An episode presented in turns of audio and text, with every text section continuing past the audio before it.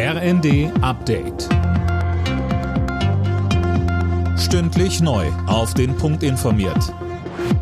Ich bin André Glatzel. Guten Abend. Bundeskanzler Scholz hat die geplante Reform des Einbürgerungsrechts gegen Kritik verteidigt. Wer auf Dauer hier lebt und arbeitet, der solle auch Teil unseres Landes sein, mit allen Rechten und Pflichten, sagte Scholz in Berlin. Und weiter?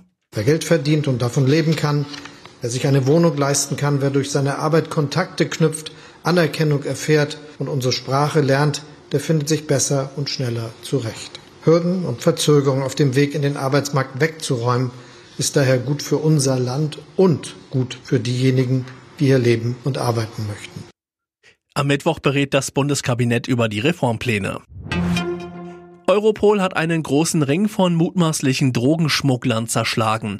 Dabei gab es fast 50 Festnahmen in verschiedenen Ländern. Die Verdächtigen sollen für ein Drittel des europäischen Kokainhandels verantwortlich sein. Bei der Aktion wurden auch mehr als 30 Tonnen Drogen beschlagnahmt.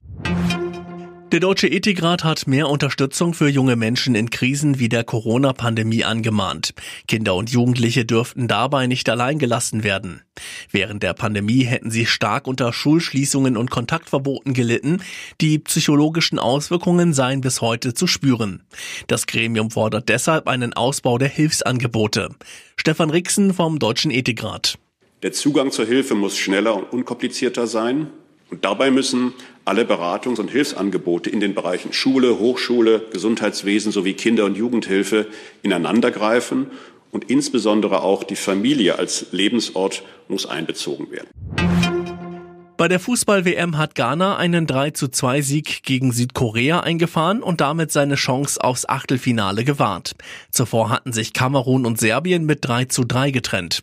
Beiden droht somit das Aus nach der Vorrunde. Alle Nachrichten auf rnd.de